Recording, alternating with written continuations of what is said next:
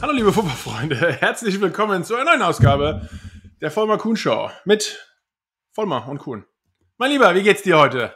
Wunderbar. Super Wildcard Week. Sunday, Monday, Saturday, Friday, wie auch immer, vorbei. Also es ist einfach nur noch Football drauf. Ja, äh, Triple, Triple Header, ich muss auch sagen, also war, war schon viel, ne?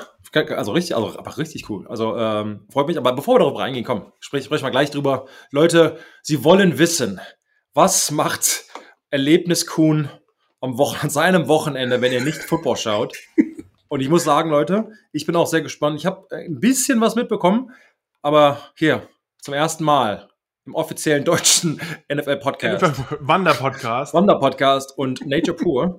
Herr Kuhn, wie war Ihr Wochenende? Leben Sie noch? Äh, ich, Nase ist noch dran, Finger auch, obwohl ich muss sagen, ich war diesmal schon, ich eigentlich, Sebastian, du musst mal, das, ich glaube, würde dir auch Spaß machen, ehrlich gesagt. Ähm, glaubst du, so mit so 30 Kilo auf dem Rücken, würden es dann oh. die alten Vollmer-Knie und Buckel noch, noch mitmachen? Oder? Ich habe hab dreimal am Rücken operiert worden. Also ich sag mal, ich hole mir einen Esel äh, und das, ich gehe. Also bin dann ich?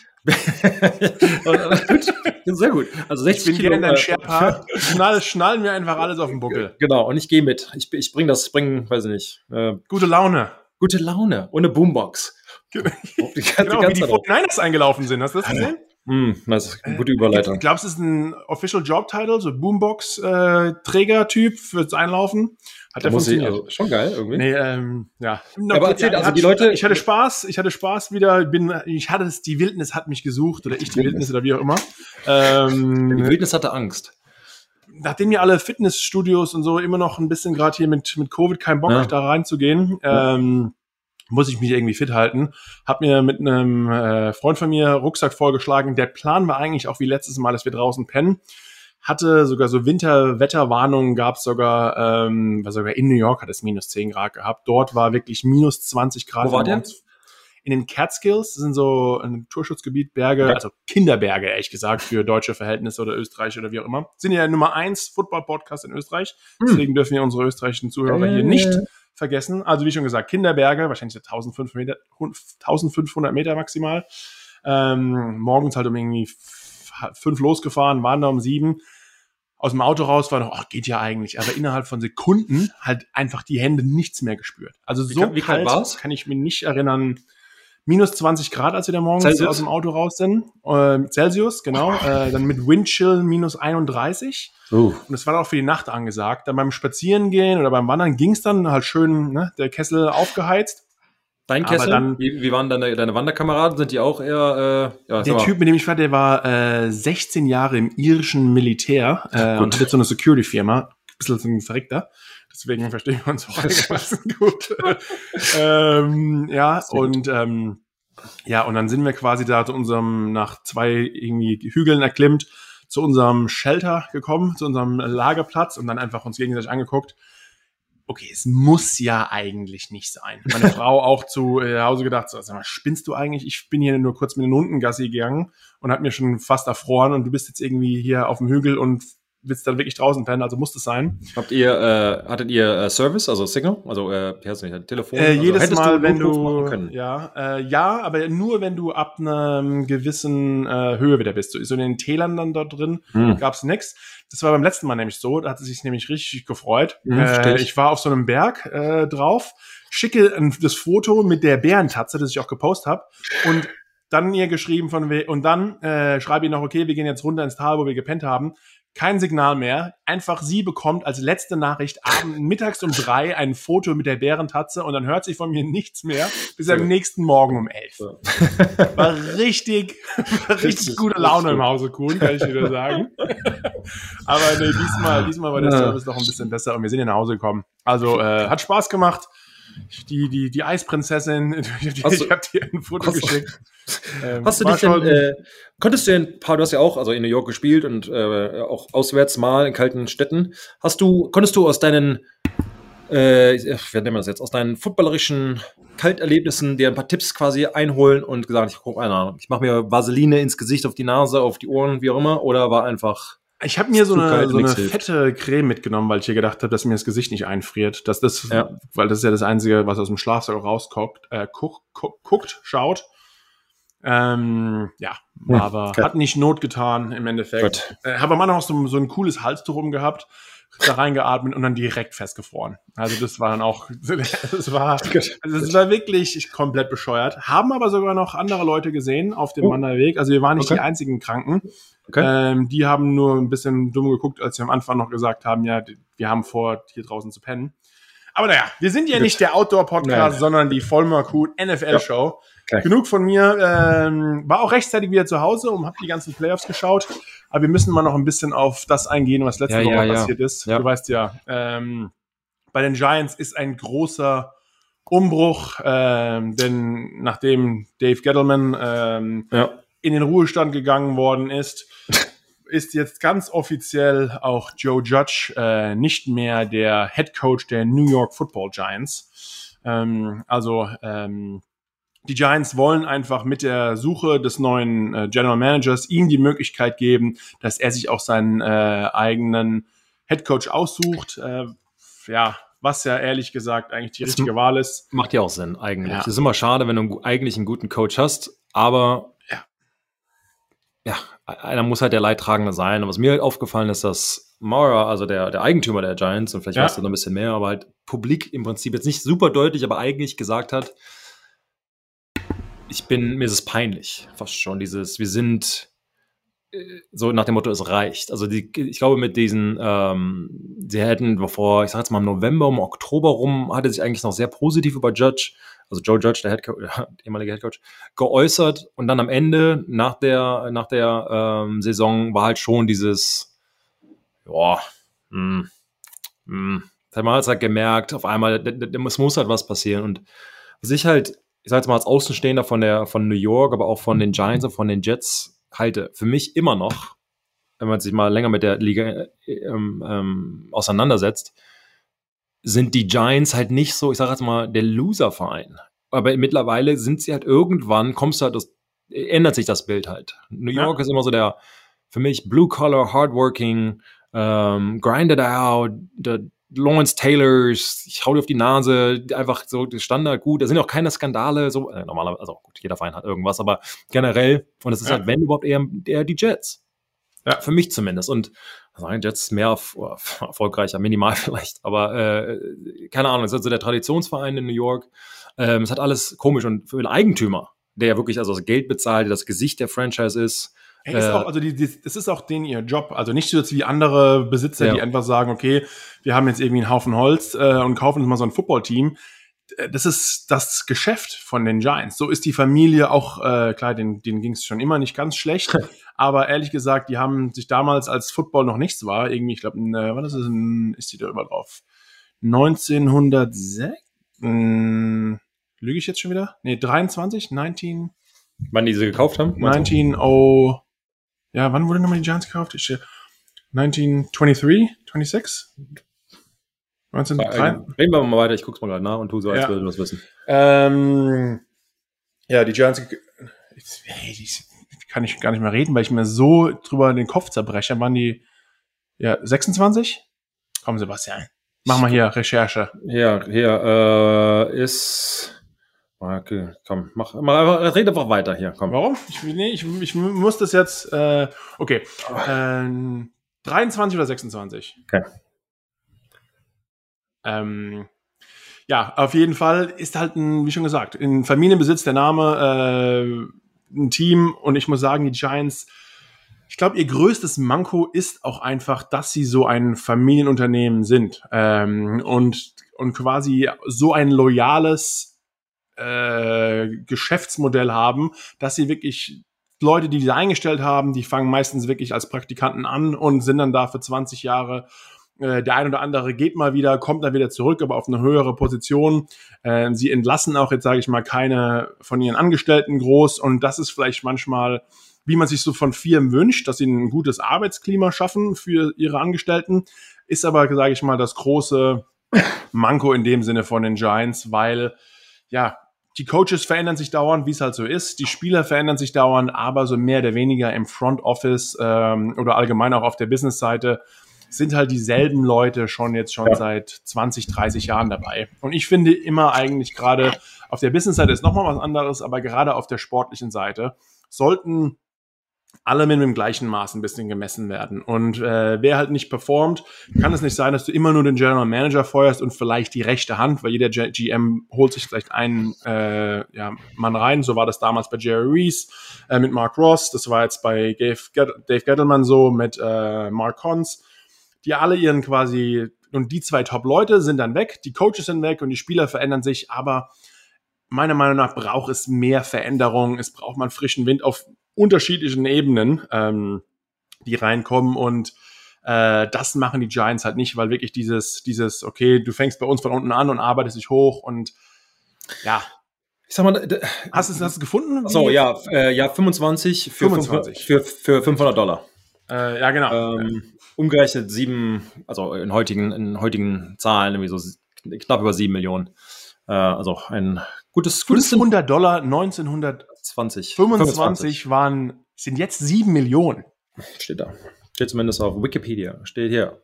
Äh, hier, 7, ja, 4, knapp 7,5 Millionen. Krass. Naja. Inflation ist, ja. äh, ist, ist was, ne? ähm, Ja, ähm, aber generell, ich sag mal, der, der Gedanke dahinter, wie du beschrieben hast, dieses in der Familie, und ich meine jetzt gar nicht Marvel-Familie, sondern in der, in der Football-Familie, Giants-Familie etc., hoch, sich hochzuarbeiten, es macht ja Sinn. Ich sag mal, Bill Belichick, von, wahrscheinlich von den Giants gelernt, macht das ja auch ähnlich und da funktioniert's. Wobei er natürlich der Head ist, der alles bestimmt. Aber jeder Coach, der da ankommt, muss sich durch, ich sag mal jetzt mal, das Scouting-Department durch, durcharbeiten. Heißt aber nicht, dass er ein Scout ist, sondern er muss Breaking Down Film. Heißt, du guckst dir von morgens bis abends nur Film an und du bist derjenige, der neue Coach, ist derjenige, der, gut, da muss man wahrscheinlich ein bisschen ausschweifen für die deutschen Fans. Wenn man sich Film anguckt, im, in, in, in, wahrscheinlich im College auch, aber noch extremer in der NFL, jeder Spielzug hat eine, äh, ein Overlay, eine, eine, eine Beschreibung quasi, was es ist. Klar, der Gegner natürlich Down and Distance, welcher unserer Spielzug gegen welche Formation und deren Spielzug und Blitz etc. Ähm, wahrscheinlich auf der Personell, was auf dem Platz Personell, ist. Genau, äh, so, ja. sowas alles, damit man das A ordnen kann, damit man sich Clips machen kann, aber damit man auch weiß, worum es geht. Und dem müssen natürlich manuell eingetragen werden. Und um das zu schaffen, Coverages, all sowas wird da halt reingetan. Und um das ähm, zu lernen, weil das halt echt extrem schwierig ist, ähm, werden die neuen Coaches damit beauftragt, das zu machen. Und das hilft dir natürlich, ein absolutes Spielverständnis äh, zu erschaffen, wo, äh, keine Ahnung, von, aber da ist ein Coach, der nur, Joe Judge zum Beispiel, der über ähm, Special Teams absolut Bescheid weiß. Wenn er allerdings nichts über Format, Offensive-Formation, Defensive-Formation, ähm, Blitzen, ähm, Coverages etc. weiß, macht es ja auch keinen Sinn. Da kann man ja kein Head Coach sein. Kannst du als Offensive Line Coach, wenn du nicht Bescheid weißt über ja, Coverages etc., wie willst du da ein Laufspiel ähm, installieren etc. Also, und jedes, was ich damit sagen möchte, und jedes Team hat eine andere Art, wie du etwas ähm, siehst, in Anführungsstrichen, in deinen Augen. Das hängt ein bisschen vom Spielsystem ab, hängt von deinem Glauben ab. Ich sage jetzt mal, eine Four-Eye ohne jetzt zu ins Detail zu gehen hier, oder eine Three-Down, ein Drei-Mann-Front kann ganz schnell eine Diamond-Front sein, also eine Fünf-Mann-Front. Wenn du die Outside-Linebacker, die auf der Fünf-Position quasi stehen, wenn die einfach als Lineman siehst, wir reden hier über zwei, drei Zentimeter, nach links oder nach rechts gerückt, ist es auf einmal, äh, wie gesagt, eine, eine Overhande, ähm, eine Diamond oder eben eine, eine Drei-Mann-Front. Und all das kommt eben auch darauf an, ob es ein Laufspielzug ist, ob ein Passspielzug ist, wie man sie blocken muss, etc. Also, hier lange ausgeschweift, aber es hilft, wenn man eigentlich in dieser Familie bleibt, damit alle genau gleich quasi denken. Aber ich glaube, das funktioniert eben nur, wenn es ein, ein System ist, das absolut funktioniert und eben angeführt wird von, ähm, ja, ich sage, Bill Belichick, obwohl ähm, natürlich gibt es noch viele andere und ich meine, er hat auch gerade Klatsche bekommen, äh, reden wir auch noch drüber. Ähm, aber ich glaube, da sie jetzt, ich sage jetzt mal, bewiesen haben, dass das es eben nicht funktioniert über die letzten Jahre, fast Jahrzehnte, ähm, muss ein Ende, sagen wir mal, gemacht werden und was Neues probiert werden. Weil, wie gesagt, wenn Einstein hat man gesagt, hey, you're doing the same thing over and over again and expecting different results.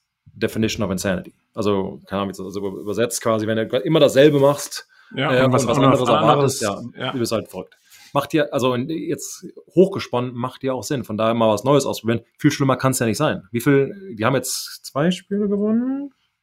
Diese Saison? Äh, Giants war im Endeffekt drei, nee, vier. Vier? Okay. vier und 13. Ja, aber ähm, Nicht genug. Ich meine, 2016 waren sie in den Playoffs, da direkt ver, vergurkt. Dann ja. davor war 2011, kurz bevor ich gedraftet wurde, wo sie den Super Bowl gewonnen haben. Ja. Ähm, ab seitdem einfach wirklich diese ja. eine Playoff Appearance, da war dieses bekannte Bild mit den, wo sie alle auf dem Boot waren in Miami die Woche vorher. Ähm, ja. Ja, ja, Und davon, aber ansonsten halt keine einzige Playoff Appearance und nicht mal so, okay, man hat wenigstens einen Winning Record oder wie auch immer, äh, sondern einfach ja eigentlich mit das schlechteste Team in der Zeit auch über in der NFC East. Also ja, ja einfach nicht gut genug, ehrlich gesagt. Ähm, und ich bin gespannt, aber bemerkt bei den Giants, da ist wirklich äh, gerade so ein bisschen alles am, am Dampfen. Ähm, ich bin gespannt. Sie haben jetzt einen neuen Kandidaten, äh, also GM quasi interviewt. Ja. Ähm, aus wirklich verschiedenen sehr, sehr guten Teams. Da gibt es auch ein paar Frontrunner. Äh, ich glaube, letztes Mal, das hat auch Mr. Mara so ein bisschen äh, ja, sich selbst, sage ich mal, auf die, auf die Mütze geschrieben, dass sie eigentlich schon ganz genau wussten, dass Dave der GM wird. Sie haben eigentlich so pro forma so ein mhm. paar Leute interviewt. Ähm, wenn, glaube ich, die Giants jetzt auch besser gespielt hätten, der, der rechte Mann, der Assistant General Manager, Dave äh, Kevin Abrams, er ist eigentlich, mit dem habe ich am meisten zu tun gehabt immer. Ähm, er ist für den Salary Cap zuständig und eigentlich im Endeffekt macht er die ganzen Verhandlungen mit den Agenten. Und ich glaube, er wäre jetzt die Saison der Giants besser gegangen und Gettleman wäre trotzdem in Ruhestand. War auch so ein bisschen der Plan, dass äh, hier Kevin ja. GM wird und übernimmt. Okay. Aufgrund da, dass, dass es halt ja, das nicht der Fall war, äh, wollen sie sich, glaube ich, extern was reinholen. Und deswegen haben sie auch ja bis jetzt neun GM-Kandidaten interviewt. Ähm, gute Leute dabei, muss ich dir ganz ehrlich sagen. Aber ich fand da ganz cool Adrian Wilson, ähm, der bei äh, den Cardinals inzwischen im Front Office ist. Ich meine, super wow. Safety, sehr, sehr ja, guter Spieler. Ich habe hab mit ihm gespielt. Ja, genau. Also war, ist jetzt, ist dort Vice President of Pro Personnel. Ähm, er war einer der Kandidaten. Und ich finde sie immer so ein bisschen dieses, ja, dieses, diese Ex-Spieler machen, kennen sich einfach mit Teams noch ein bisschen anders aus. Ich finde, man sieht eigentlich, es funktioniert relativ gut. Nicht nur bei den Coaches, sondern auch, sage ich mal, auf der GM-Position. Ähm, ob es er wird, weiß ich ehrlich gesagt nicht. Ich kann es mir nicht vorstellen. Ich glaube, da ist ein anderer in, äh, ein bisschen weiter vorne. Aber ja, trotz allem, ich bin gespannt, was bei den Giants passiert, aber es ist einfach schon zu lange nicht ja. gut genug. Und ja. äh, man erwartet von dieser Franchise einfach ein bisschen mehr. Ja. Und äh, Judge, was ich ganz cool fand, die Story, er hat alle, weil das ist auch das Problem, man hört klar, Coach Judge ist gefeuert, aber der GM in dem Falle äh, holt sich einen Head Coach und der Head Coach stellt sich eigentlich seinen ganzen Coaching-Tree oder seinen ganzen Coaching-Staff zusammen. Also da geht's wirklich darum, er stellt sich die Offensive Defense Coordinator ein äh, und jede Position Coach. Also eigentlich heißt es, wenn der Head Coach gefeuert wird, werden auch mehr oder weniger äh, zu ja, 95 Prozent alle anderen Coaches entlassen, bis vielleicht auf der ein oder andere äh, Quality Control Mensch, der wirklich zu diesem, wo Sebastian vorhin erklärt hat, Film Breakdown äh, mehr oder weniger zuständig ist. Ähm, und deswegen hat Judge sich einen Haufen Essen und Bier äh, in sein Haus in New York oder New Jersey bestellt und hat quasi so eine, so eine, hey, wir sind alle arbeitslos Party. Finde ich gut. Äh, gefeiert, was ich eigentlich ganz, ganz eine coole Aktion bin, so, hey Jungs, wir haben es versucht, so nach dem Motto, äh, und machen noch ein bisschen Spaß zusammen. Das Gute ist bei Coaches im Vergleich zu Spielern, wenn du als Spieler entlassen wirst, ist ja. auch das Geld weg. Coaches werden so lange bezahlt mit garantierten Verträgen, wie lang ihr Vertrag ist. Also, ja. ähm, das hilft in dem Fall ein bisschen, da brauchst du nicht ganz so traurig sein, wenn dir wenigstens die, äh, das Geld noch weiter reinkommt. Aber was ich hier ganz interessant finde, dass wenn du dir mal anschaust, ähm, mehr und mehr Teams schauen einfach nach Coaches, die auf diesen Bill Belichick ähm, Weg ja. zurückzuführen sind. Aber alle hatten mhm. eigentlich nie wirklich Erfolg und waren auch nur relativ kurz, sage ich mal, auf dieser Position. Es hat damals angefangen mit Nick Saban, äh, war zwei Jahre in Miami. Äh, Eric Mangini, der sagt mir, ich sag nichts mehr, war Jets, irgendwie drei äh, Jahre, genau, ja. Jets, dann war er in Cleveland, ähm, drei und zwei Jahre, Romeo Cornell vier Jahre in Cleveland, dann Josh McDaniels war jetzt auch nicht wirklich prickelnd in seine zwei Jahre in Denver. Bill O'Brien war am längsten dabei äh, ja, in Houston mit sieben Jahren. Ähm, aber auch jetzt nie wirklich erfolgreich dort gewesen. Ja. Matt Patricia, seine drei Jahre in Detroit. Ja, B-Flow, äh, haben wir gerade gesehen, letzte Woche auch gefeuert werden. Äh, Wobei, nach drei Jahren in Miami, obwohl er, denke ich. Ich wollte gerade sagen, da machen, wir so ein Ast, da machen wir noch ein Sternchen dahinter, gucken wir mal, weil. Weil er wird auf jeden Fall, ich bin mir sicher, er wird sogar, ähm, äh, vielleicht macht er ein Jahr als Defense Coordinator wieder irgendwo, aber ich glaube, ich könnte mir sogar schon vorstellen, dass er direkt wieder ein Headcoach woanders wird. Glaube ich Wie schon gesagt, Judge nur zwei Jahre in New York. Ähm, ich, ich, kann dir auch genau sagen, warum. Bitte. Ähm, also selbst unter ihm gespielt zu haben, Belichick in dem Fall, ich meine, er regiert mit Angst. He, he reigns with fear. Heißt, ja. Äh, ganz oft schon beschrieben, dieses, ähm, jeder wird zu einem bestimmten Standard, oder bestimmt wird zu einem sehr, sehr hohen Standard gehalten und bringst du die Leistung nicht, bist du direkt raus, getradet, ist es immer, er sagt ständig, I do what's best for the team. Das stimmt. Hundertprozentig. Problem ist halt, was das Beste für das Team ist, ist nicht unbedingt das Beste für dich als individueller Spieler. Und das funktioniert, weil du so erfolgreich bist slash warst, je nachdem, wie man das jetzt so nimmt, aber im Moment, äh, wie gesagt, so bist. Immer noch in den Playoff ja, einem, also genau. immer noch ist. Können wir nach, äh, analysieren wir gleich, aber ähm, deshalb funktioniert das. Und du, du, ah, du bist 70 Jahre alt, du bist der erfolgreichste Coach. Wenn der dir halt was sagt, du nimmst es halt als Gold. Also es ist halt, ja, stimmt, hat recht. Wer bist du als Spieler, der gerade drei Jahre in der Liga rumgurkelt, ähm, dem zu sagen, du hast Unrecht. So, so trainiert man nicht. Klar, du beschwerst dich und sagst, ach, jetzt schon wieder Pads anziehen. Und am Ende, ich habe mich auch ständig beschwert im Prinzip, also dieses, boah, jetzt sind wir hier im Dezember oder Januar in den Playoffs, Division Round und wir machen Tackling-Drills und so. Ja gut, und dann guckst du am Ende der Saison zurück, okay, schon wieder ein Super Bowl gewonnen, okay, wieder AFC Championship Spiel und so. Es macht ja Sinn, es tut weh und du weißt, die anderen haben es leicht an Anführungsstrichen, aber leicht ist ja normalerweise nicht die, nicht die, die, die Antwort. Ähm, so, das heißt, wenn jetzt ein junger Spieler, der oft wortwörtlich jünger ist als viele seiner Spieler, der noch nichts erreicht hat, das erste Mal ein Headcoach ist, der dann dieselbe harte Schiene fährt, der dich zur Sau macht, der dann sagt, so machen wir es, mein Weg oder der Highway, ist die neue Generation von Spielern, die von Alabama, von Florida, von äh, Super, keine Ahnung, Georgia, die von diesen Schulen kommen, wo sie da schon angebetet werden, die die besten Spieler sind, äh, ja, für 100.000 Menschen da, die jetzt in die Liga kommen und immer noch First-Round-Draft-Picks sind und so weiter. Schwer, glaube ich, da durchzudringen. Diese Oldschool-Liga, die, wo man sich gegenseitig versucht, den Kopf abzureißen, wo mit, von Rule Changes über alles. Das ist eine, ist eine andere Generation, wie in jedem Sport, wie in jedem Beruf, wie im wie Leben. Also es ist, es ist ein evolutionärer Sport.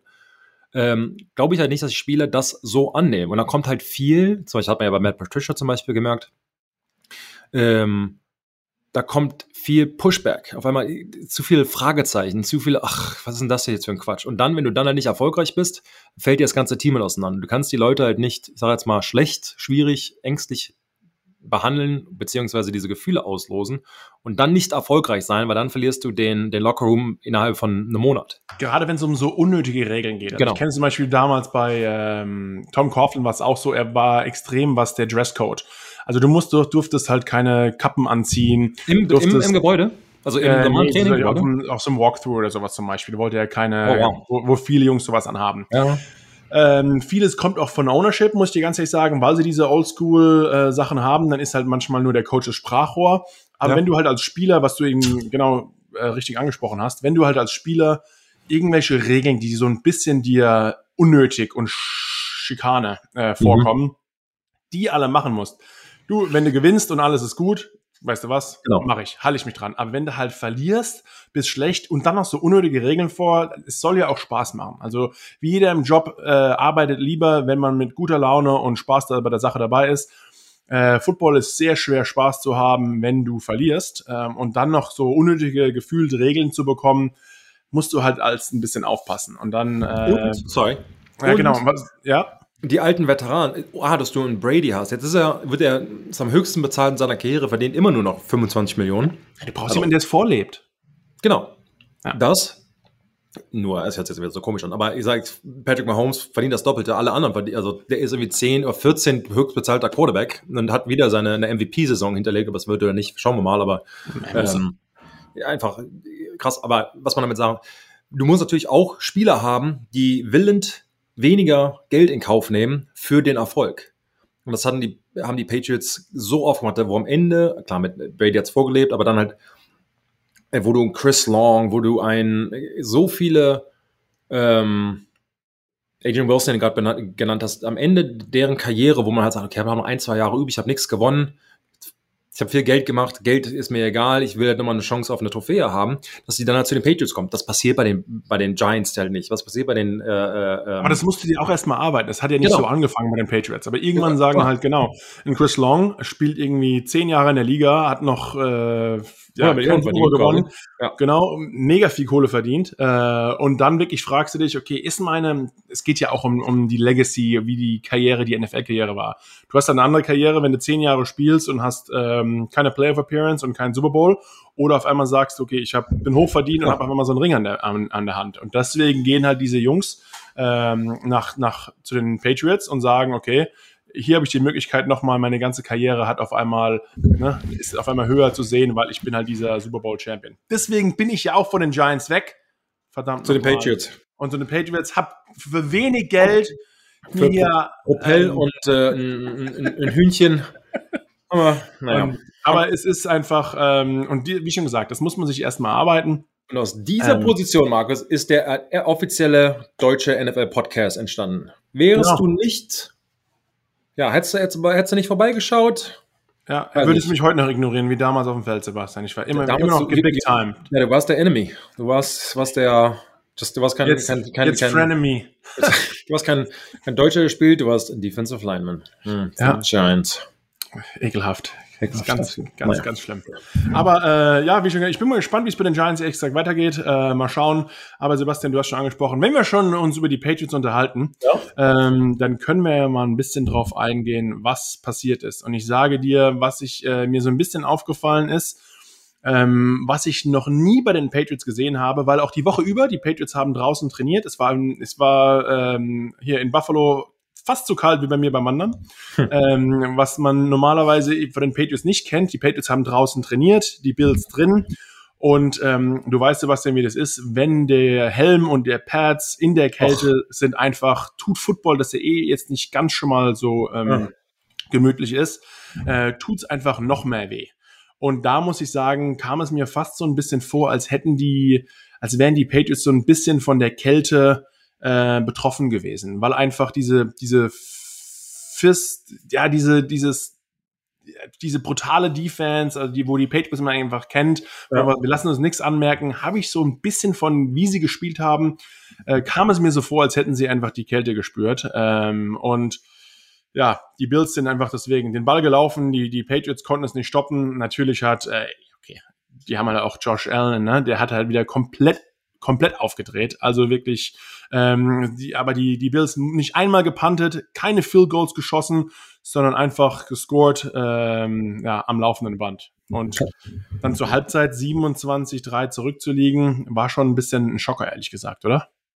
Ja, also ich hatte vor dem Podcast und vor dem Spiel schon gesagt, dieses, als Patriots-Fan sollte man sich Sorgen machen. Ähm, hatte ganz ehrlich aber gedacht, dass die Patriots eine Chance hatten durch Coaching, ja. Player sind sie wieder in ihrem Ding drin. Ich also hatte schon befürchtet, dass sie verlieren, aber irgendwie halt ah, gehofft, ähm, vielleicht ein bisschen und, und irgendwie an, an Bill halt geglaubt, aber sie waren non-competitive. Also sie hatten absolut keine Chance. Eine der coolsten Aktionen, als von der Bild-Seite, Micah Hyde, Interception in der, direkt vor der Endzone.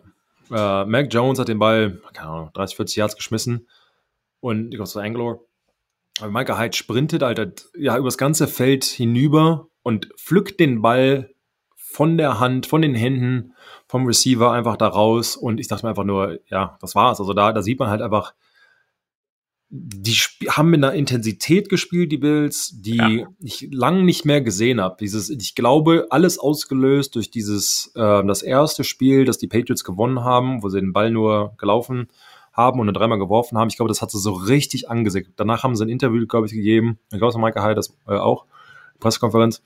Und dieses, die sind nicht besser als wir. Es war BS. Die haben uns, also dieses, konnten sie einfach nicht akzeptieren.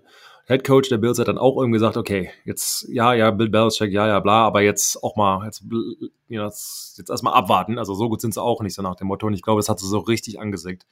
Äh, ich glaube, das war, als ich es gesehen habe, das Spiel war für mich, sind sie ja, Titelanwärter, zumindest in der AFC. Also wenn sie ja. so weiterspielen können, wenn sie, du hast es erwähnt, wenn Josh Allen, der Quarterback der Bills, weiter so spielen kann, auch Fünf in der Kälte. Touchdowns. Ja, und davor wird er halt geheizt, in Anführungsstrichen, dass er der schlechteste oder einer der schlechtesten Cold Weather Quarterbacks ist, also dass ja. er im Kalten kaum was machen kann.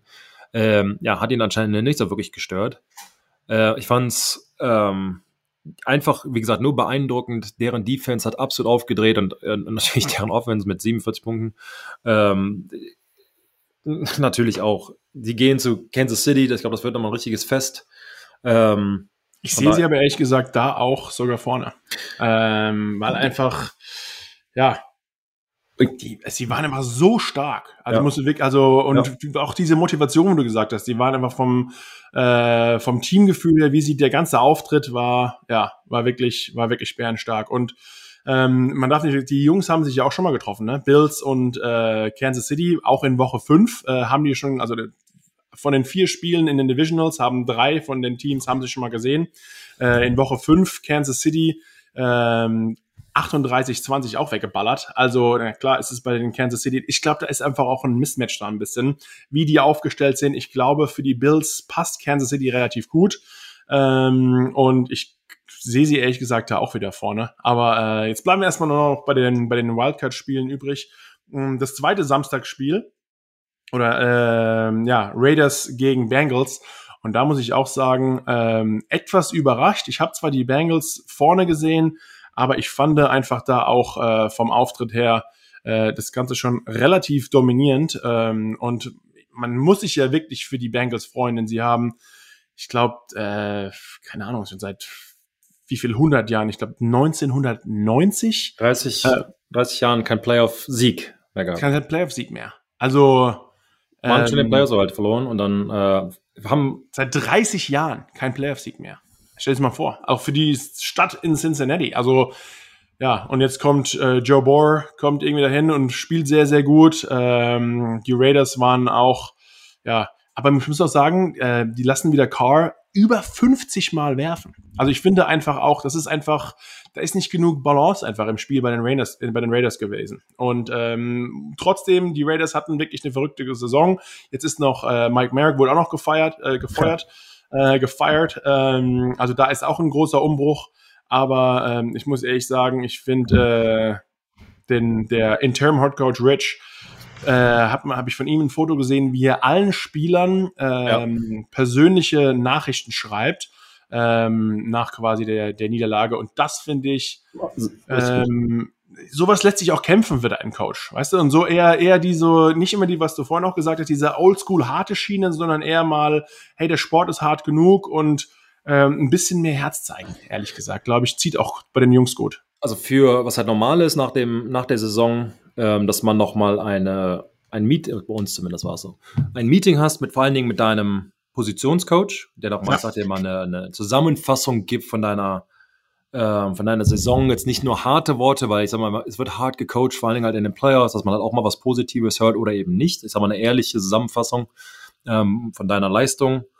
Ähm, dann natürlich nochmal, ähm, ist es nochmal ein Unterschied, ob du ein zukünftiger Free Agent bist. Ähm, diese Diskussionen werden nochmal separat gehalten, weil natürlich dann auch nochmal deine Leistung ausgewertet werden muss vom Scouting Department, vom Head Coach, vom Position Coach etc. Aber das ist normal. Aber ich glaube halt nochmal, weil ich meine, wir wissen es, glaube ich, alle selbst, wenn man irgendwie Dankeskarten oder irgendwas zu einer 50 oder 60-fachen Ausführung geschrieben hat, ist nicht einfach. A, dauert es lange, Finger tun weh, du hast gerade verloren, das ist echt keine, keine Lust, da im, im, im Hotel zu sitzen und dann so irgendwie, boah, okay. Hallo Brian. Wie geht? Also, keine Ahnung, also das ist schon ein echter Effort. Ich meine, da sitzt halt ein paar Stunden dran, du musst ja überlegen, aber du zeigst natürlich auch, das hört jetzt echt blöd an, aber du zeigst natürlich auch, dass du diesen Spieler kennst. Ja. Es ist jetzt als ähm, Head Coach, klar kennt er alle Spieler bei Namen. auf einem persönlichen Level. Genau, ja. persönlichen Level. Ähm, das hätte, muss ich ganz ehrlich sagen, noch nie drüber nachgedacht. hätte mir, ich glaube, die Karte hätte ich immer noch, sagen wir mal so. Äh, ja. Das hätte, hätte, hätte wirklich was. Und als Interim Coach, also als jemand, der, ja, ich sag mal, da in diese Position reingeworfen wurde, der hat er sich ja am Anfang nicht ausgesucht, ähm, das Thema zu übernehmen und du bist ja im selben Boot. Dein Boss ist ja auch auf einmal weg. Ja. dann, dann wirst du in die Führungsrolle gedrückt, weil kein anderer da ist. Klar ist das die Ambition. Hätte nicht von eingestellt mit großer Pressekonferenz der neue Head Coach der Raiders, sondern ähm, hier, ja. hier die Vorarbeiter, die jemand anders geleistet und jetzt hier. Aber seit 2016 das erste Mal in den Playoffs. Ich fand, fand die Raiders, sie hätten auch ganz klar gewinnen können. Also es war jetzt nicht so, dass die einen Blowout hatten etc. Für mich waren die Raiders ein absolut aufsteigendes Team und das the most resilient Team. Also heißt, dass das okay. mussten so, das hatten wir letzte, Mal, letzte Woche schon ähm, diskutiert, so viel einstecken müssen und trotzdem diese Leistung zu bringen. Für mich war K ein absolut hervorragender Quarterback. Also für Raiders Nation da draußen, auch für die Zukunft äh, kann man sich da äh, gehobenen Hauptes ja weiter bewegen und ich glaube, ähm, sind wieder weiter am aufsteigenden Ast. Und, wenn man jetzt sagt, ähm, für die Coaches Search, Gerard Mayo zum Beispiel, der ja, Linebacker slash Co-Defensive Coordinator, ja. ähm, wird gemunkelt oder hat zumindest ein Interview ähm, als Head Coach da. Persönlich, ich mag ihn gerne, habe in ihm gespielt, guter Freund von mir, alles. Ich finde es noch ein bisschen früh, er ist seit zwei Jahren in der Liga gecoacht.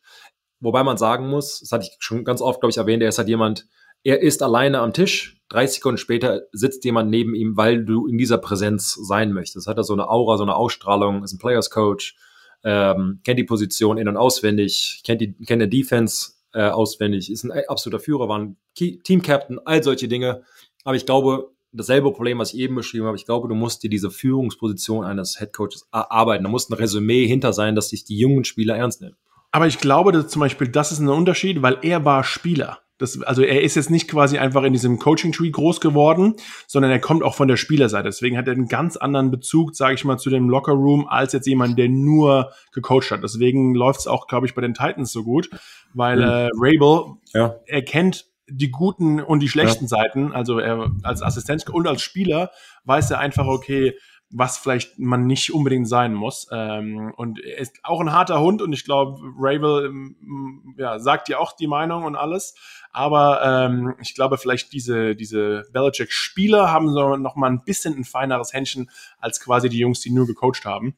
Mhm. Ähm, aber ja, irgendwann lustig eigentlich, dass er ja nicht mal dieses, dieses Coaching-Leben überhaupt gesucht hat, sondern du hast ja die Story auch schon mal erzählt, äh, hat, er hat Fortune 500 Company ne, gearbeitet. VP ähm, of Sales, ja. ähm, Merchant Acquisition, glaube ich, dann am Ende und hat ähm, Karriere da gemacht, hat die, ist die Positionsleiter hochgesprintet, hat den Fahrstuhl genommen, also äh, richtig krass.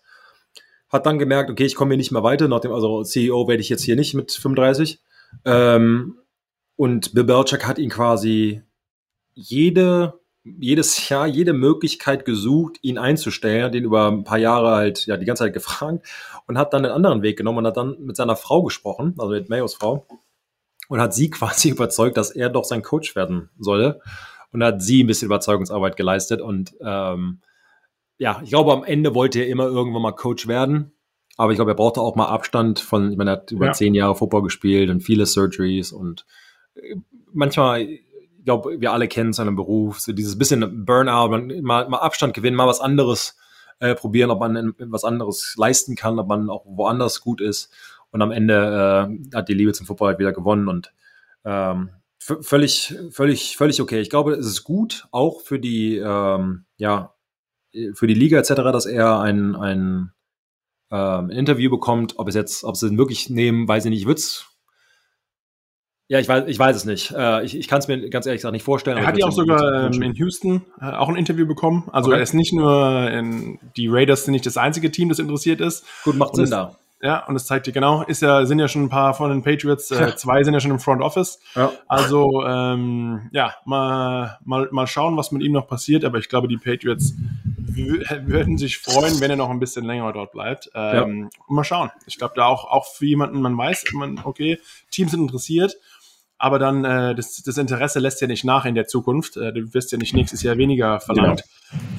Auch für so Coaches muss das Team stimmen. Also genau. wenn du ganz genau weißt, okay, da ist Interesse da, was gibt mir zum Beispiel ähm, Ownership oder sage ich mal der GM, wer ist da, wie viel personelle Entscheidungen darf ich mitmachen? Ähm, aber ich bin gespannt, ehrlich gesagt, was da passiert. Ähm, ein anderes Spiel, äh, Tampa Tampa Tom ähm, ja, hat gegen die Eagles äh, ordentlich wieder gespielt. Ehrlich gesagt, die Eagles waren da auch, wenn wir reden von nicht wirklich competitive, ähm, ja. haben einfach die Mütze auf die Mütze bekommen. Tom Brady in den Playoffs viel zu stark, ging einfach überhaupt nichts auf der Eagles-Seite und deswegen, ähm, ja, wird ich, also mich würde es wundern, wenn Brady nicht bis zum Super Bowl wieder durchmarschiert, ehrlich gesagt. Wie, wie, ich, wie ich Tampa einfach so sehe, ich glaube, ihn aufzuhalten in dieser Konstellation mit dem Team, das er hat, äh, auch eine sehr gute Defense, ehrlich gesagt, wieder. Ähm, JPP hat wieder auch ordentlich abgeliefert. Ähm, ja, kann man, kann man eigentlich nichts sagen. Ähm, aber ich glaube, ein, ein, großes, ein großes Spiel, wo wir uns vielleicht ein bisschen mehr drauf gucken können, ist das 49ers gegen Cowboys Spiel. Da gab es ja auch das ein oder andere Drama gerade am Ende. Ähm, Sebastian, um mal die Situation ein bisschen äh, zu sagen, ich glaube 14 Sekunden waren noch auf der Uhr. Ähm, die Raider, äh, die, die Cowboys wollten etwas näher an die Endzone kommen. Ähm, 23-17 lagen sie hinten, also ein Touchdown und ein äh, gelungener Extrapunkt hätte gereicht für den Sieg. Ähm, ja, Dak Prescott rennt los, macht gut Yards, slidet runter, gibt dem Center den Ball und nicht, wie man es eigentlich sollte, dem Ref. Äh, und sie bekommen den Spielzug nicht mehr los und die Cowboys äh, Postseason ist damit beendet und die 49ers ziehen weiter. Ähm, wir haben uns vorhin kurz darüber unterhalten, Sebastian, kannst du auch darauf eingehen. Ähm, hattet ihr bei den Patriots eine, ja, eine quasi einen, ein Limit, wo man sagt, okay, so viel Zeit braucht man noch, um einen gewissen Spielzug abzugeben. Reichen 14 Sekunden oder ist es eher länger bei euch? Haben wir dann gesehen, reicht nicht.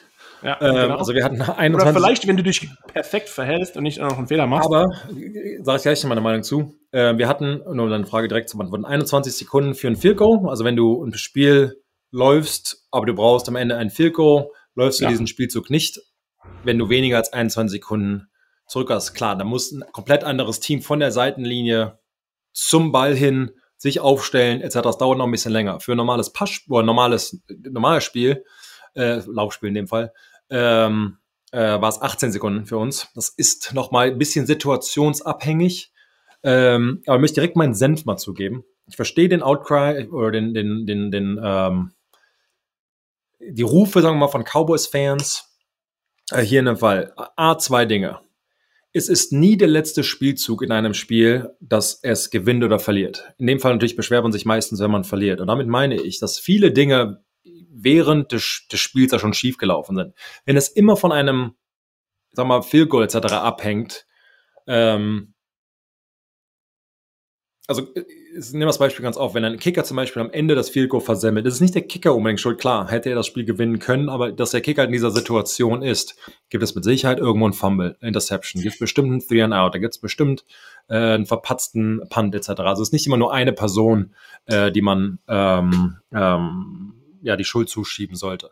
Dann, Markus, du hast es gerade erwähnt, Rue, also von Highschool an, wird dir eingepredigt als Offensive-Spieler, vor allen Dingen Spieler, die den Ball halten, das ist ja. in dem Fall Receiver und, und Running Backs, Quarterback manchmal natürlich auch, wird der Ball, weil derjenige, der den Ball hat, am Ende des Spielzuges, ist am nächsten, am nächsten Spielzug dran. Ganz klar, weil er, wo er aufhört, da wird der Ball halt wieder hingelegt. Alle anderen müssten ja da erstmal hin, vor allem die langsame Offensive Line, die da immer noch Pass oder blockt irgendwen, ob es Pass oder Lauf ist, erstmal egal. Das heißt, du hast am meisten Zeit. Du findest, die Regel ist, du findest den, den Referee, du findest den Schiri und gibst ihm den Ball, dass er den Ball hinlegt. Die Regel, die man hier, wo man so ein bisschen die, die, die Fans hier das Geschrei hört, ist, er hätte doch den Ball einfach nur anfassen müssen, um ihn freizugeben. Das stimmt allerdings nicht. Oder das stimmt nur zu halb. Die Regel ist, der Schiri kann den Ball kurz anfassen, um ihn freizugeben, aber nur dann, wenn der vorher von einem Spieler richtig gespottet wurde. Genau. Und wie man halt da sieht, hat der Schiri gesagt, Nein, ihr habt den Ball ein bisschen gefuscht, der muss immer ein halbes Jahr oder ja, zehn Die können nicht einfach selbst genau. den Ball hinlegen und genau. sagen, mach mal weiter. Also, nee, also geht ja nicht. Genau, und dann ist der andere Outcry ist, der Schiri war 20 Yards weg vom Ball. Ja, er hätte wahrscheinlich näher dran sein können, wobei er muss natürlich hinten irgendwo dran stehen. Aber Markus, deshalb ist die Frage ganz gut, die du gesagt hast, von dieser Zeiteinteilung, wie viel Zeit muss man sich geben, das sind alles Faktoren, die du als Team nicht beeinflussen kannst. Das heißt, sich darauf zu verlassen, dass du einen schnellen Schiri hast, dass der in der richtigen Position ist, dass du, ja, dass es regnet, dass es schneit, alle Dinge, die du persönlich nicht beeinflussen kannst, kannst du oder musst du halt so kalkulieren, als wäre es, als würde es nicht funktionieren. Deshalb in dem Fall würde ich halt als Kritik sagen, A, ich glaube, es ist schon sehr gewagt, da frage ich dich gleich mal, ob das deine Meinung ist, wenn du 14 Sekunden Zeit hast, einen Draw äh, zu laufen. Aber das letzte Ding, was ich noch sage, ist, in dem Fall hätte er auch zwölf Yards oder genau, nach, nach, nach, zehn Yards in, ja. äh, äh, sich hinknien können und hätte dann zwei, drei Sekunden gespart, hätte man das ganze Theater nicht. Aber Markus, zu deiner, ich hoffe, ich, ich denke, ich hoffe, äh, du stimmst mir hier mit meiner sag mal, Halbanalyse hier War ein. bei den Giants auch mit 18 Sekunden ja. der, äh, und 21 Sekunden. Ja. Das sind, wo es einfach heißt, brauchst du für ein Field Goal oder brauchst du für einen, für einen Spielzug noch. 14 Sekunden, okay, sagst du halt vorher auch, jeder gibt Gas, du weißt ganz genau, ist geprobt, gib den Ball zum Schiri, jeder stellt sich auf, du setzt dir den Ball nicht selbst irgendwo aufs Feld ja. und auch passt schon irgendwie. ähm, also ich muss dir ganz ehrlich sagen, die Refs äh, verdienen damit Abstand am wenigsten, sage ich mal. Äh, oder die, ähm, ja. sage, dass die Leute sagen, die, die Schiris hätten da irgendwie missgebaut. Also verstehe ich überhaupt nicht, sondern war einfach komplett Cowboys Schuld. Und äh, das fängt bei den Spielern an, die sich besser verhalten haben, aber das ist gecoacht. Und ich muss sagen, wenn du, das siehst du auch bei den Cowboys, die haben so viel also das Talent im Cowboys Roster ist komplett verrückt, ja. Also die, die haben einen 4000 Yard Passer, 1000 Yard Rusher, 1000 Yard Receiver, ähm, hat einen Verteidiger mit 10 Sacks, einen anderen Verteidiger mit äh, 10 Interceptions. Also wenn du dir mal anschaust, was die statistisch geleistet haben, ist eigentlich komplett pervers. Und dann ähm, gehen sie aber in das Spiel als das meist penalized Team der ganzen Liga. Also keiner hat mehr Flaggen als die Cowboys äh, bekommt und haben auch 14 Strafen in diesem Spiel bekommen. Also ich glaube, das war mit Rekord in den Playoffs. Und, und das zeigt auch einfach wieder Coaching. Genau, zu meinem Punkt. Sind, es genau. ist nicht am Ende Draw, bla bla, sondern das ganze Spiel, was du nicht, ja. hast du nicht zu einem Level gespielt, das den Sieg unbedingt dir hätte geben können. Also dieses Coaching Errors Spieler, die nicht mitdenken, fehl, ist immer diese Frage, diese, diese Pre-Snap äh, Flaggen, sind das Konzentrationsschwächen, ist es vom Training, ist es Coaching, ist es bla bla bla. Irgendwo dazwischen liegt die Wahrheit. Ja. Ähm, klar. Wer die wenigeren Turnovers und weniger äh, Flaggen hat, gewinnt normalerweise am Ende. Das ist halt diese Grundregel vom Football. Ähm, von daher ist es natürlich richtig, wenn du ein, ein, ein Cowboys-Fans da bist und du bist, dann läuft es auf einmal gerade richtig gut im letzten Drive und klar, vielleicht Markus, würdest du oder ja, du als, als Co Coach Kuhn, würdest du ähm, einen Draw mit deinem Quarterback laufen, wenn du 40 Sekunden Zeit hast, oder würdest du zweimal, ich kann dir sagen, danach machen wir, wie, ich es machen würde und wie die Pages definitiv machen. Ähm, Versuchen den Ball irgendwie, keine Ahnung, du weißt, eigentlich denkst du, es kommt wahrscheinlich, Calls to eine Fence-Defense, wo sich mehr oder weniger die Jungs äh, fast geplant ist, über auf der Seitenlinie aufstellen, weil du, du verteidigst genau. die Außenseiten, dass du ganz genau weißt, wenn ein Receiver einen Ball bekommt, lässt du ihn nicht ins Ausrennen, dann quasi bei 14 Sekunden eigentlich ein, einen Spielzug, kommst du nochmal näher dran, nimm sieben Sekunden runter, versuchst out of bounds zu kommen, hast doch mal sieben Sekunden, anstatt quasi in Draw zu laufen, dran zu kommen. Da ist einfach zu viel Variablen, genau. dass genau das passieren kann.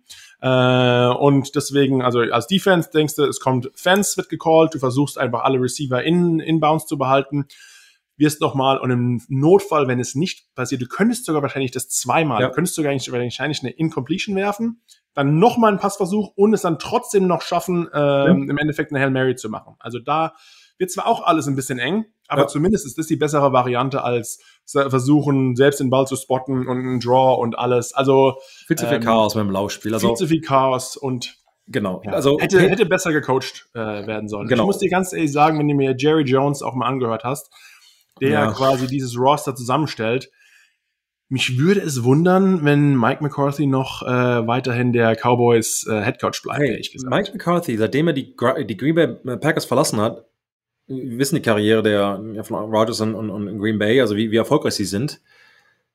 Keine Ahnung, ich glaube, das ist, da ist so traditionell bei den Cowboys immer irgendwas passiert. Das war damals bei Tony Romo schon.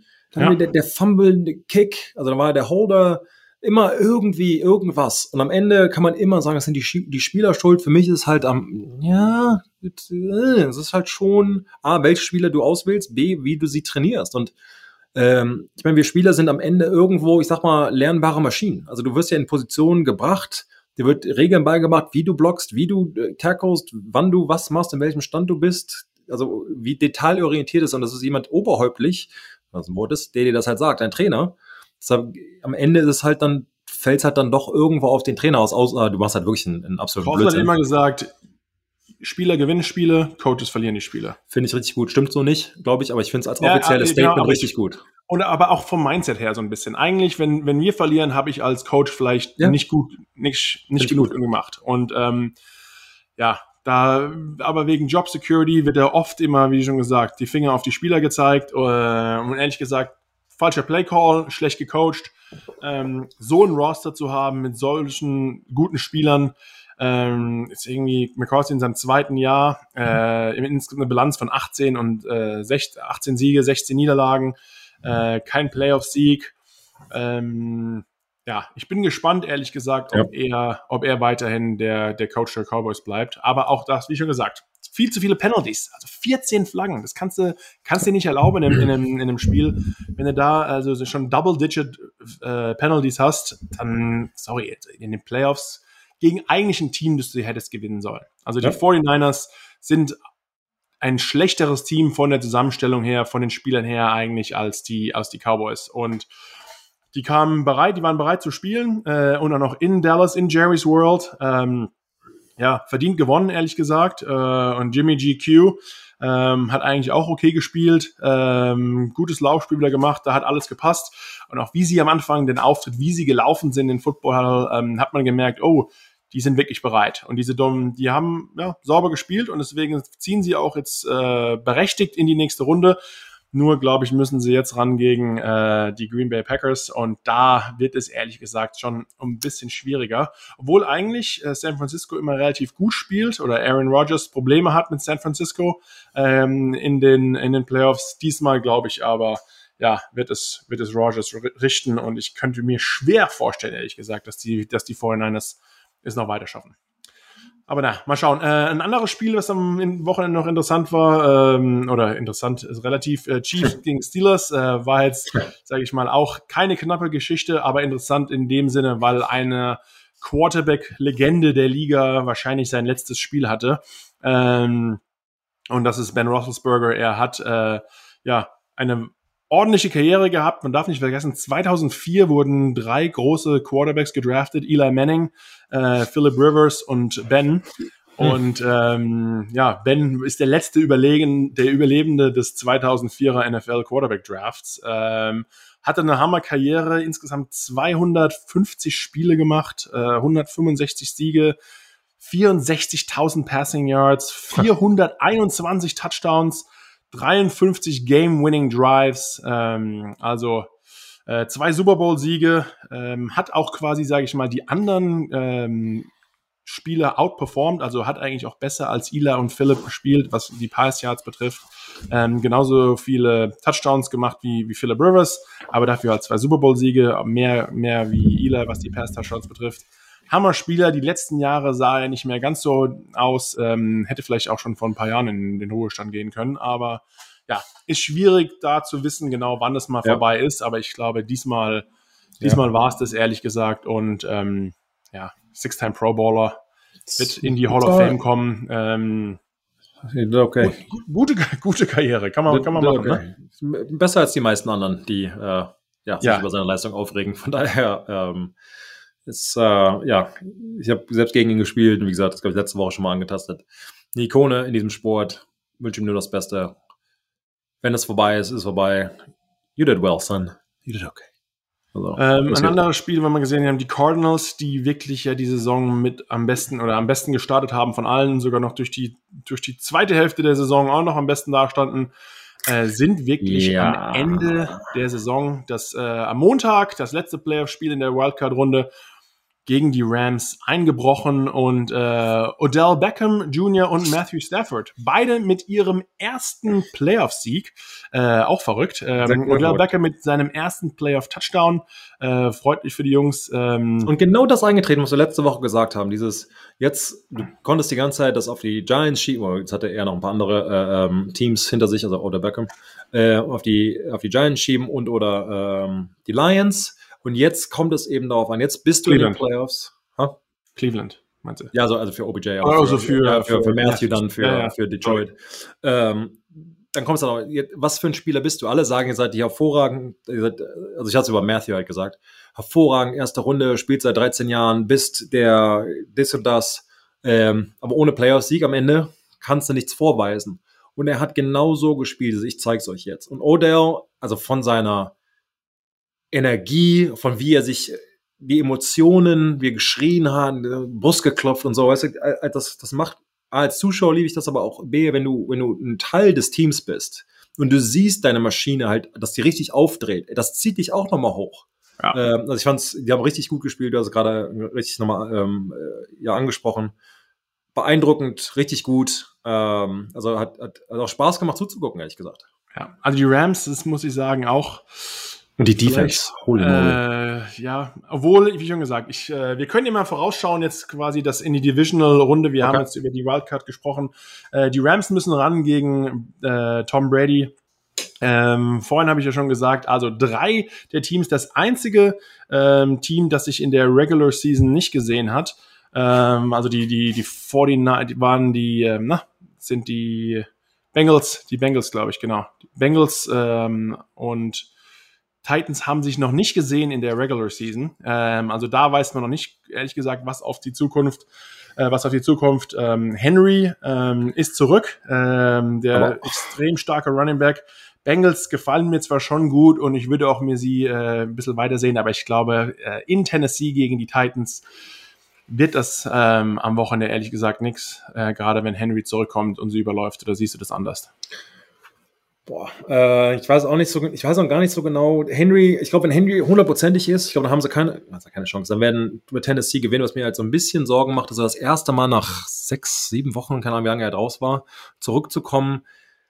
Wie, wie stark ist man dann läuferisch? Wie, wie, wie eingespielt ist man? Kann man, ist man dann, ähm, kann die, ja, kann man noch, ich weiß es nicht. Also, ich glaube auch, ich hatte nicht gedacht, dass das Cincinnati ähm, ähm, also ich hatte die Raiders gepickt, dass sie gegen Cincinnati gewinnen. Äh, von daher glaube ich halt jetzt auch, dass Tennessee gewinnt. Also Leute da draußen, da ich da falsch lag, wenn ihr wettend hört und hört nicht auf mich, sondern äh, ja, geht mit dem, mit dem anderen Team. Aber da glaube ich auch Tennessee, aber es liegt so ein bisschen mit äh, oder an Derrick Henry. Aber wenn er seine Form bringen kann, ähm, dann, dann glaube ich schon. Wenn er halt, wie gesagt, gestoppt wird und irgendwie für drei Jahre läuft, dann äh, ja, äh, sind sie natürlich vorne.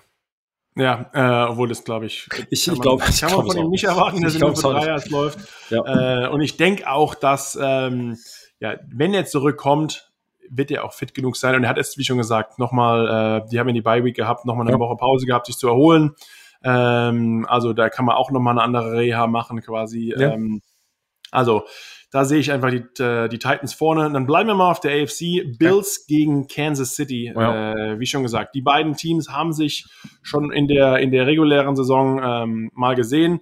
Da wirklich waren die Bills vorne und ich habe es ja vorhin auch schon mal erwähnt. Ich sehe hier ehrlich gesagt auch die Bills vorne. Sie haben 38-20 gegen Kansas City in, in Woche 5 ge gewonnen. Wie schon gesagt, da ist äh, ein Haufen Zeit vergangen seitdem. Aber ich muss sagen, wie die Bills einfach drauf sind, sie gefallen mir extrem gut. Und ich sehe die Bills äh, und Titans, ehrlich gesagt, im AFC Championship Game, muss ich dir ganz ehrlich sagen. Ja, ich muss da, give me a piggyback ride. Äh, ich sehe es auch so, die Bills, wie sie die, die Patriots zerstört haben. Wenn sie so spielen, sind sie für mich das stärkste Team in der AFC. Ähm, ja, ich sehe es auch so. Wie gesagt, Josh Allen, wenn er aufdreht, ist, ich glaube, das Team ähm, lebt und stirbt so ein bisschen mit ihm ich mache mir da, warum, warum sollte er jetzt einbrechen? Ähm, Kansas City ist bärenstark, vor allen Dingen in Kansas City natürlich. Ja. Ähm, trotzdem. Aber ich glaube auch die Kansas City hatte zum Beispiel, die haben gerade gegen die Eagles gespielt, haben sie es sehr leicht getan. Es war so ein bisschen okay, ja, war, war, ist gut gelaufen. Die Bills haben irgendwie so vom, vom Kopf her ein ganz ein anderes Spiel hinter sich gehabt. Ich glaube, die gehen mit viel mehr, die jetzt so die, die Patriots wegzuballern. Äh, die gehen mit einem ganz anderen Selbstbewusstsein, glaube ich, vielleicht in diese ja. Partie rein und auch diese Underdog-Mentality, okay, jetzt haben wir es gegen äh, die Endlich. Patriots geschafft. Genau, jetzt Dieses geht's ran, jetzt geht's gegen Kansas City. Die lassen sich da echt halt nicht aufhalten. Ja. Also ähm, klar, Mahomes und die Offense, äh, ich meine auch Kelsey, was der wieder abgerissen hat, jetzt am Wochenende ähm, sogar einen Touchdown geworfen. aber ähm, ja, da sehe ich die Bills einfach am, am Wochenende vorne. Auf der anderen Seite gehen die Bucks, äh, ja, bekommen Besuch von LA. Äh, die Teams haben sich das, die zwei Teams haben sich auch in der Regular Saison getroffen. Da haben die äh, Bucks verloren mit 34, 24 in Woche drei, wie schon gesagt, auch sehr am Anfang der Saison. Ähm, und ich glaube, zweimal lässt sich äh, Brady nicht besiegen vom gleichen Team, gerade auch zu Hause. Ähm, obwohl das schon eigentlich auch äh, ja, ein Hammer, Hammer Matchup ist. Dies, das, die zwei Teams ähm, sehe ich Tampa Bay ein bisschen vorne. Äh, siehst du das ein bisschen anders, Sebastian? Ich äh, arrive at TB12. äh, aber ich sehe es auch so. Das Einzige, was, also ich meine, was mir, wenn man jetzt auf, auf Tampa Bay, auf Tampa Bay Seite ist, Aaron Donald und Vaughn Miller. Ich habe zu eigener Hand gesehen, als Vaughn Miller noch in, ähm, in Denver war, wie er ein Spiel alleine zerstören kann. Ähm, wir haben damals gegen Denver gespielt, AFC Championship Game in Denver. Er und DeMarcus Ware, also sie haben uns einfach zerstört. Und ähm, da kann auch ein Tom Brady nichts mehr machen. Es war knapp und wir hätten auch noch gewinnen können, haben wir aber nicht. Von daher haben sie äh, verdient gewonnen, natürlich. Und ähm, also die, zwei, das ist halt das Problem auf einmal, dass sie halt jetzt zwei haben. In Aaron Donald kannst du viel, ja, ich sage jetzt mal Double Team, aber auch da läuft er ja durch. Ja. Äh, aber jetzt hat ein oder andere und ein, ein motivierter Vaughn Miller, der, ich meine, ist 32, aber läuft, der war richtig motiviert hier gestern und hat ähm, äh, ja, also so gut wie schon lange nicht mehr ausgesehen. Da mache ich mir so ein bisschen Sorgen, aber ganz am Ende glaube ich trotzdem. Und die, äh, Patri äh, die Patriots, die Bucks O-Line ist ein bisschen angeschlagen. Also ein paar ja. Jungs von denen haben sich auch verletzt. Tristan Worst, äh, Left Tackle. Ist noch im, im, Walking Boot, wer weiß. Und selbst wenn nicht ah, trainieren und so. Kommt, also wenn, wenn er nicht, und der wirklich eine Hammer-Saison gehabt, ja. wenn er nicht äh, fit wird bis am Wochenende, dann kann ich mir schon vorstellen, dass, wie schon gesagt, der Pass-Rush von und ey, die Defense allgemein ähm, ja.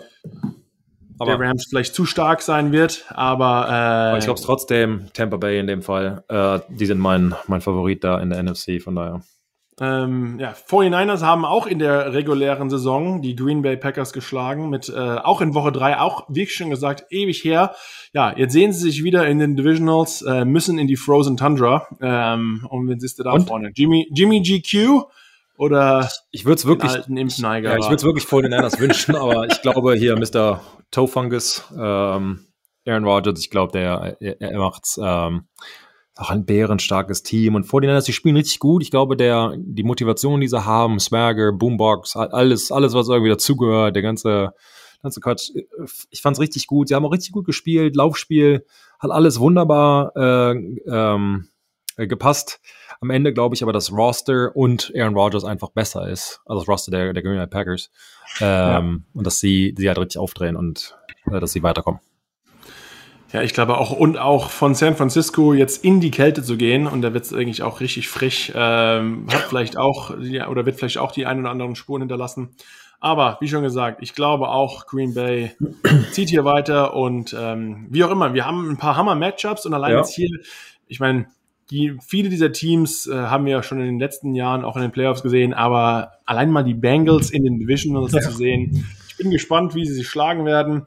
Ähm, ein paar Hammer-Matchups. Ähm, und für die Leute ja. da draußen ist das letzte Mal Samstag, Sonntag Football und richtig coole Matchups. Also das wird mal ein richtig gutes, cooles, also wer Football mag, äh, Football-Wochenende. Ja, wenn, wenn, ihr uns die, die, die, die Leute, die sich zum, zum Nature-Podcast verirrt haben hier, ähm, einfach mal Football anmachen. Das lohnt sich. Genau. Schaut mal, schaut mal Football. Es wird euch vielleicht gefallen. ja.